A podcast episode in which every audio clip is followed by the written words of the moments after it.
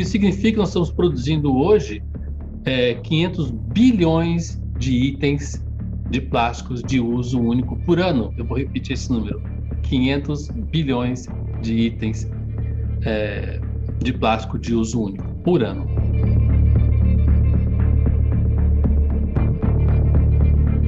O assunto da vez do podcast Matéria Bruta é de grande relevância: a poluição marinha por plásticos.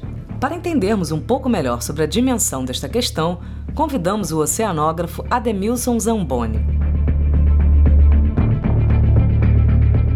O pesquisador comenta como o plástico, que quando criado há 100 anos atrás era visto como revolucionário, passou a ser entendido como um problema global Zamboni também compartilha conosco sobre o que são os microplásticos explica qual é o atual cenário e papel brasileiro nesta saga.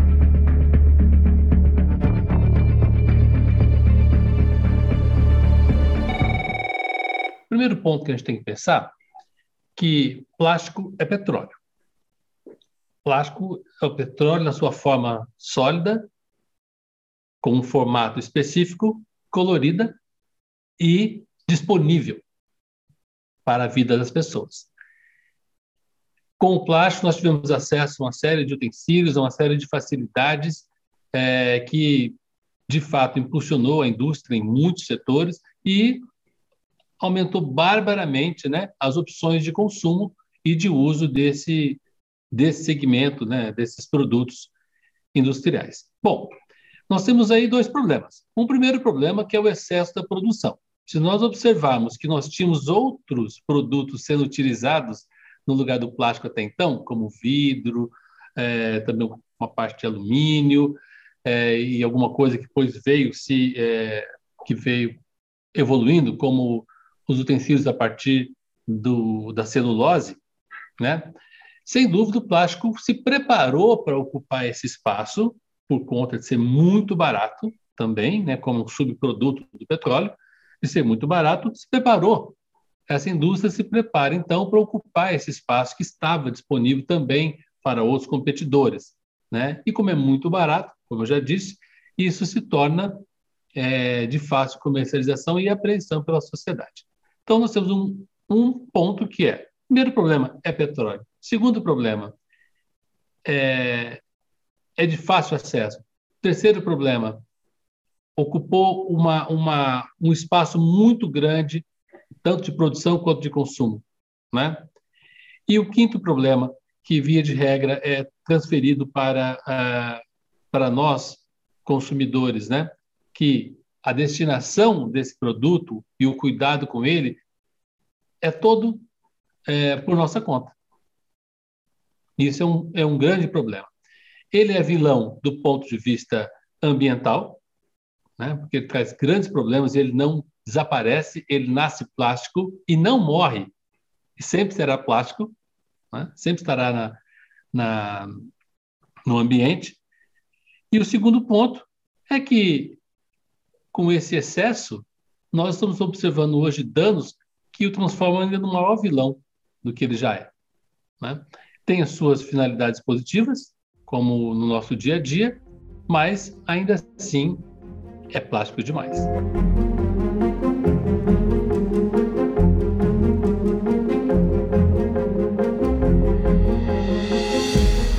Eu considero que o, o mundo está numa encruzilhada com esses assuntos relacionados à poluição ambiental, especificamente a poluição dos oceanos. Já no final dos anos 80, início dos anos 90, nós já víamos, eu sou oceanólogo, nós já víamos identificando é, muitos registros das chamadas ilhas de plástico nas, nos vórtices do, do, Oceano Pacífico, no Oceano Índico, algumas correntes do Atlântico já carregando muito plástico. Até então, isso não parecia ser um problema muito sério, porque parecia estar circunscrito algumas áreas é, dos oceanos. Quando avançamos ao longo dos anos, né, dos anos 90, 2000, essa, vamos chamar aqui, essa massa de plástico dispersa começa a chegar com mais intensidade nas zonas costeiras. Eu acho que isso vem, ao longo do tempo, se tornando cada vez pior e, portanto, essa preocupação que os países e as Nações Unidas agora é, é, se debruçam sobre ela, que é na tentativa de achar um, um tratado para redução, evidencia um problema que nós já vimos identificando há muito tempo. Ou seja, é um reconhecimento de que temos um problema. Se é o pior tipo de poluição, é difícil imaginar que uma poluição pode ser menos pior do que uma outra. Né? A poluição por plásticos, a poluição por petróleo, a poluição por, por esgotos, aumentando, é, na verdade, a quantidade de matéria orgânica nos oceanos, nesse caso do, do, do esgotamento sanitário, também é um grande problema. Né? Mas existe uma série de outros contaminantes tóxicos, como os metais pesados, né, e os hidrocarbonetos também do petróleo que vêm dos derramamentos, que são um super problema, que afeta a biodiversidade, afeta várias cadeias produtivas. Então, o plástico está nesse ranking, mas a percepção de que o plástico é um problema muito sério a ser enfrentado é muito interessante do ponto de vista também da solução, porque é um problema que está associado ao nosso cotidiano. Então, tudo leva a crer que as pessoas têm uma maior compreensão sobre isso. Né? É, isso tanto é verdade que uma pesquisa que nós encomendamos há pouco tempo, que a Oceana encomendou há pouco tempo para o IPEC, mostrou que 92% das pessoas acreditam que a poluição por plásticos é muito preocupante para o meio ambiente. Né? E isso tem se manifestado internacionalmente também.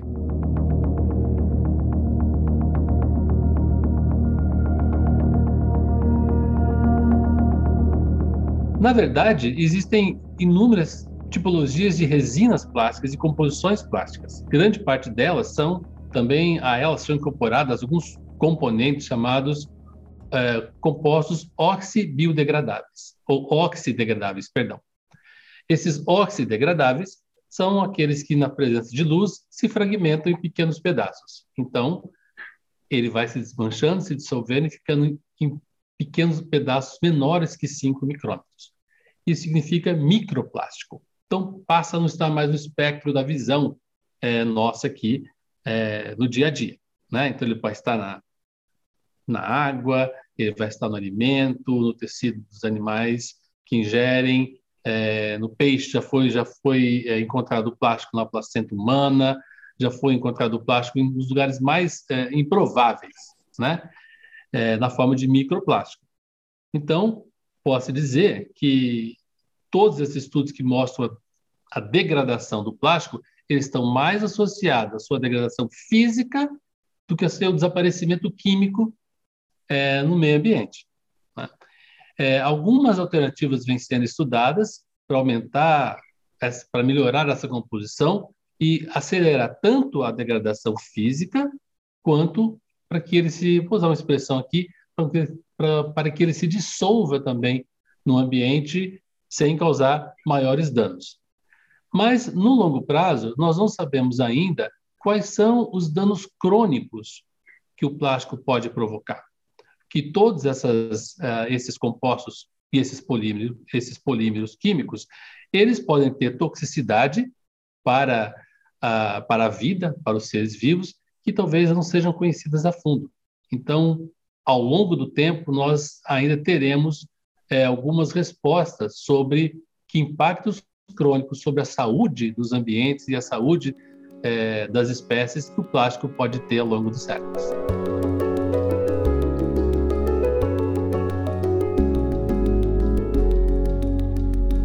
O Brasil é o maior produtor de resinas plásticas da América Latina, um dos maiores do mundo. Nós produzimos, segundo os próprios dados da indústria, é, mais de 7 milhões de toneladas de resinas plásticas por ano. Né?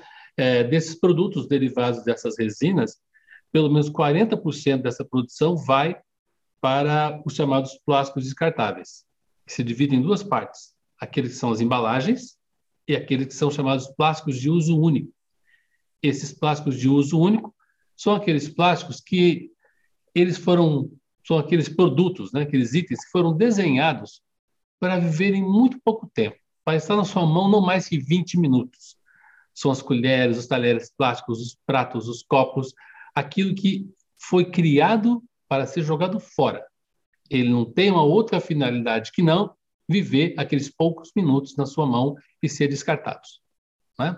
Isso significa que nós estamos produzindo hoje é, 500 bilhões de itens de plásticos de uso único por ano. Eu vou repetir esse número: 500 bilhões de itens é, de plástico de uso único por ano. Bom, e o Brasil, é, usando a mesma metodologia que já foi, é, já foi utilizada para estimar a contribuição de cada país para a poluição marinha por plástico, é, descarta no oceano, numa estimativa muito, muito, muito assim conservadora, até otimista, pelo menos é, 300 e em torno de 320 mil toneladas, 325 mil toneladas de plástico por ano. Se nós pensarmos que, não, nós sempre gostamos muito de rankings, né, de, de hierarquia e quem polui mais, quem polui menos. Nós estamos tratando aqui de um, de um tipo de poluição que é global. Né? Se você contribui com 325 mil, se você contribui com um milhão de toneladas de plástico para o meio ambiente todos os anos, não faz muita diferença, porque o seu esforço em reduzir e a sua obrigação é a mesma.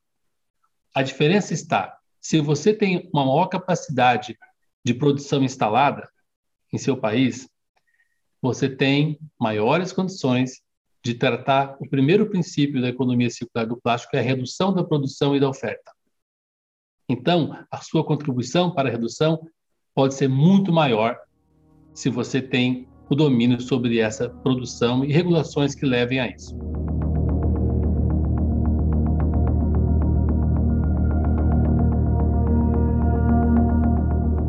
Até agora, nós temos ainda uma, uma indicação de que teremos um, algum tipo de acordo, né? Isso é só o começo de um processo muito, muito longo. Se nós observarmos todos os outros acordos, as outras convenções que foram é, negociadas no âmbito do sistema ONU, são negociações longuíssimas e elas vão muito bem até o momento em que nós esbarramos naquelas, naqueles, naquelas cláusulas ou naquelas barreiras deveriam ser mais globais, onde começa a discutir a redução de produção, participação de mercado, custos envolvidos. Né? Isso foi assim no acordo, nos acordos, mais de um acordo no clima, foi assim também nas outras convenções ligadas à poluição marinha, é, negociadas também no âmbito das Nações Unidas. Ele não é um acordo é, que ele termina em si próprio, porque até que isso seja negociado, até que seja implementado, nós teremos produzido muito plástico. Ele, ele serve muito como um alerta de que nós, de fato, temos um problema, mas nós não podemos olhar para esse acordo como uma solução mágica que, uma vez implementado, nós iniciaríamos um, um phase down ou um phase out para o plástico. Né? Porque existem soluções locais que devem ser implementadas agora. A lição de casa deve ser feita já, porque eu vou usar aqui uma analogia que talvez uh, ajude a gente a compreender bem. Se você chegar na sua casa agora, você esqueceu a torneira aberta, sua pia está transbordando, você faz o quê? Você vai secar o chão primeiro ou você vai fechar a torneira? seguramente você vai fechar a torneira. Né? E hoje nós não temos um tempo hábil para esperar uma negociação tão longa e, a, e abdicar das soluções locais de redução do plástico. O Brasil está muito atrasado nessa discussão da poluição marinha por plásticos e da poluição por plástico de forma geral, não é só a poluição marinha, né? A gente está muito atrasado e está muito ainda reflexivo a ideia e negando, né, esse problema. Isso é, é nítido embora a sociedade perceba isso, os tomadores de decisão, a indústria, elas não estão voltadas para isso. Nós temos uma perspectiva de, de, aumentar a produção de plástico nos próximos anos. Né? Isso é, é nítido. Então, o que a gente tem observado é que, enquanto o Brasil não está fazendo nada, mais de 130 países já têm regulações né, que ou banem né, definitivamente algumas, algum, alguns itens de plásticos inúteis, ou criam várias regulações que dificultam essa, essa, a produção e a oferta desses itens. Países muito próximos né, da gente, assim, aqui na própria América do Sul, como o Chile, como o Peru, já tem leis é, que proíbem a distribuição de vários tipos de plástico. Temos inúmeros países na África, enfim, mais de 130 países. Hoje, no Brasil, é, nós temos uma série de regulações que não foram implementadas, muitas propostas e nada andando, né? E o Brasil precisa urgente de uma regulação, de uma lei nacional que limite a produção e a oferta de plásticos no Brasil, especialmente os plásticos de uso único. Uma outra pesquisa que nós encomendamos mostrou que mais de 60%, né, acho que quase 68%, para ser mais preciso, é, dos, dos brasileiros acham que o Congresso tem sim uma atribuição importante né, no combate à poluição por plástico e que sim nós deveríamos ter uma lei no Brasil que limitasse a produção e a oferta de plásticos de uso único. Então, portanto, nós temos um longo caminho pela frente e enquanto isso não acontece, a gente não pode abrir mão dos compromissos corporativos que as empresas também têm que assumir na redução desse plástico a gente já observa alguns movimentos, também, óbvio, sempre impulsionado ou provocado pela sociedade. Um dos exemplos é, é nos sistemas de, de delivery de, de alimentos, de comida, de refeições, né, onde uma das, uma das líderes do mercado se comprometeu com metas de redução de plástico em toda a sua cadeia. Né? Isso deve servir para as outras é, desse segmento, de outros segmentos também avançarem nesse sentido e juntas provocarem um movimento na direção de que nós tenhamos uma lei que a sociedade quer. As pessoas entendem que esse é o problema. De novo, ele está muito próximo do nosso cotidiano e, portanto, tem uma, uma facilidade, né? tem aí uma, uma facilidade de permear ações que levem a uma pressão maior também para que esse problema seja resolvido e amenizado o quanto antes.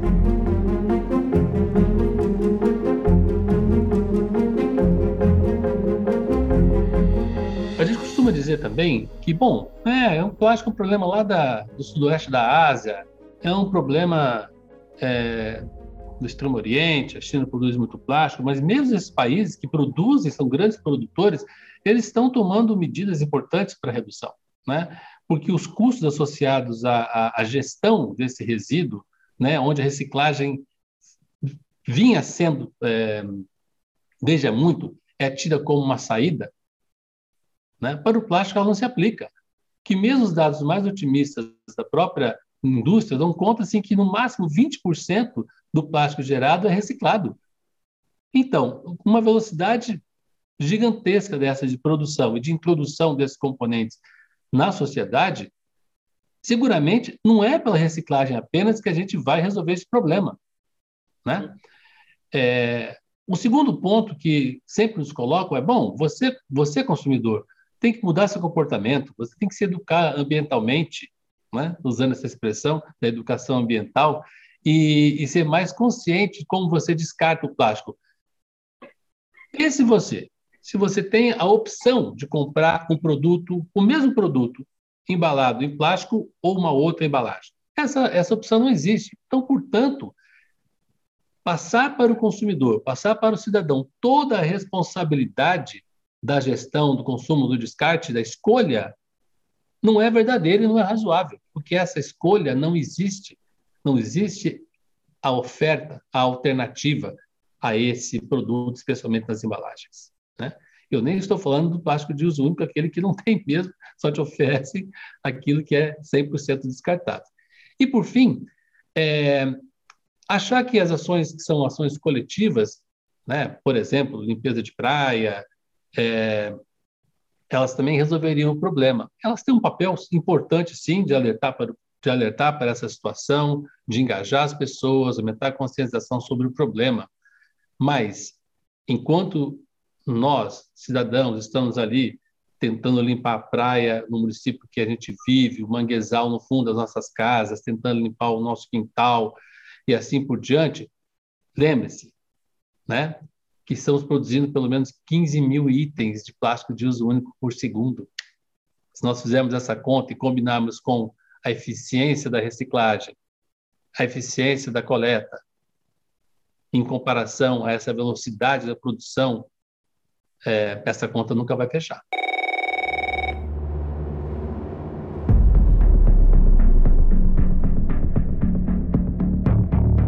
Esta matéria é uma parceria com o projeto Hashtag Colabora, o jornalismo independente voltado para uma visão de sustentabilidade que vai muito além do meio ambiente.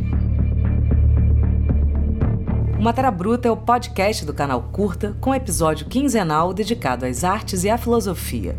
Entrevista por Eduardo Fradkin, edição de Juliana Zalfa, voz de Flávia Mano e assessoria de Francis Carnaúba e Gabriel Reis. Para não perder nada por aqui, se liga na dica.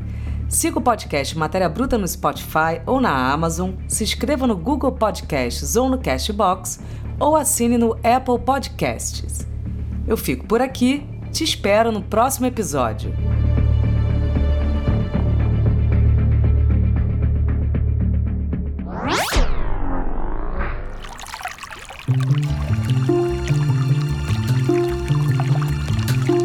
Para você que se interessa por sustentabilidade, temos uma dica especial. A série Para Onde Corre o Rio nos conduz por uma viagem pelas outrora maravilhosas terras e águas do Rio de Janeiro, montando um panorama da realidade ambiental e seus principais personagens, de moradores de locais críticos a agentes políticos e o que pode ser feito para mudar o curso do rio, que no momento parece correr o desastre. Assista pelo Curtaon, seu clube de documentários, no link curtaon.com.br ou na Claro TV+.